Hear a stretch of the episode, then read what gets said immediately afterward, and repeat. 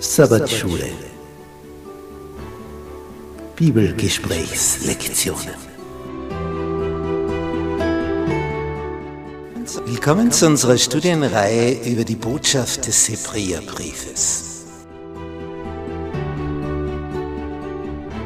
Ein besonderer Brief des Apostels Paulus, eigentlich eine Predigt, in der er uns einerseits warnt vor den Gefahren, und uns ermutigt, für diese letzte Phase der Weltgeschichte in der rechten Stimmung zu sein.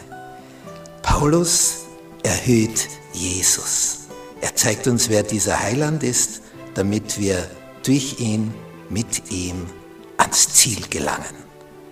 Das erreichen, was Gott für uns vorgesehen hat. Donnerstag. In diesen letzten Tagen. Das Volk Gottes bei seiner Wüstenwanderung erlebt ja die größten Wunder und die größten Niederlagen. Die Wunder erleben sie dann, wenn sie Gott vertrauen und die Niederlagen, wenn sie ihm nicht vertrauen. Und es ist schon bedeutsam, dass sie zweimal kurz vor dem Betreten des, des ersehnten Landes scheitern. Das erste Mal, als sie die Kundschafter ausgeschickt haben und die zurückkommen und sagen, das Land, besseres kannst du dir nicht vorstellen. Das ist ein Land. Sie haben ja Produkte mitgebracht, diese Weintraube, die da auf einer Stange getragen wurde und bis zum Boden reichte. Und die sind hier auf der Wüstenwanderung. Und dann kommen die mit so einer Weintraube. Ja, da sagst du, auf, auf, hinein. Aber, kommt dann, Doppelpunkt. Da wohnt schon jemand. Und die dort wohnen, sind im Vergleich zu uns Riesen. Wir kommen uns vor wie Heuschrecken. Und Mauern haben die bei ihren Städten. Aus der Traum. Vergiss es. Weil das Land so schön ist, sind schon andere gekommen. Wir haben keinerlei Chance, sagen zehn von den zwölf Kundschaftern. Und nur zwei sagen, es stimmt alles. Stimmt alles. Das Land ist schön, die Bewohner sind dort, bis an die Zähne bewaffnet, hohe Mauern. Es ist eigentlich aussichtslos ohne Gott. Aber mit Gott können wir über Mauern sprengen. Mit Gott können wir sie besiegen. Denn er macht das für uns. Da brauchst du viel Vertrauen, denn wenn du dich selber anschaust und die anderen anschaust, denkst du dir, wie soll das gehen? Wenn ein David so gedacht hätte in Bezug auf Goliath, der ist doppelt so groß wie ich, brauche ich gar nicht antreten. Aber wer weiß, Gott ist an meiner Seite. Denn dieser Philister, auch wenn er ein Riese ist, meint er, er könnte Gott verspotten. Und das geht nicht.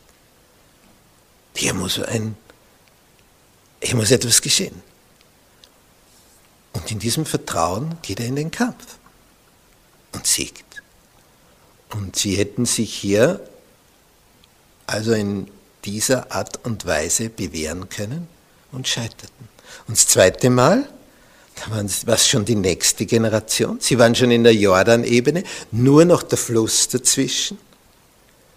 Und dann gelingt es dem Feind durch Biliams Rat an die Moabiter, hier eine Trennung herbeizuführen zwischen Gott und seinem Volk.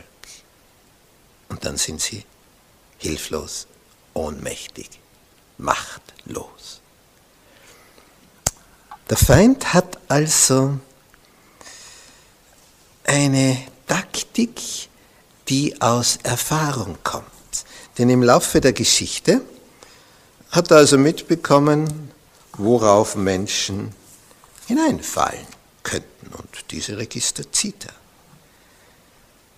Und das Schöne ist, dass wir in Hebräer 1, Vers 2 lesen, in diesen letzten Tagen hat Gott zu uns geredet.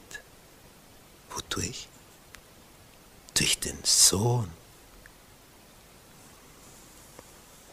Und ihn hat er eingesetzt zum Erben von allem. Und durch ihn hat er auch die Welten geschaffen. Er hat zu uns geredet in diesen letzten Tagen durch seinen Sohn. der einen Seite sind diese Geschichten von Israel in der Wüste, also ein Gleichnis für uns. Aber wir müssen nicht dieselben Fehler wiederholen. Nicht Geschichte lehrt uns ja etwas. Sie sagen, ja, das hat gut funktioniert, das machen wir wieder so. Das hat überhaupt nicht funktioniert, das müssen wir anders machen.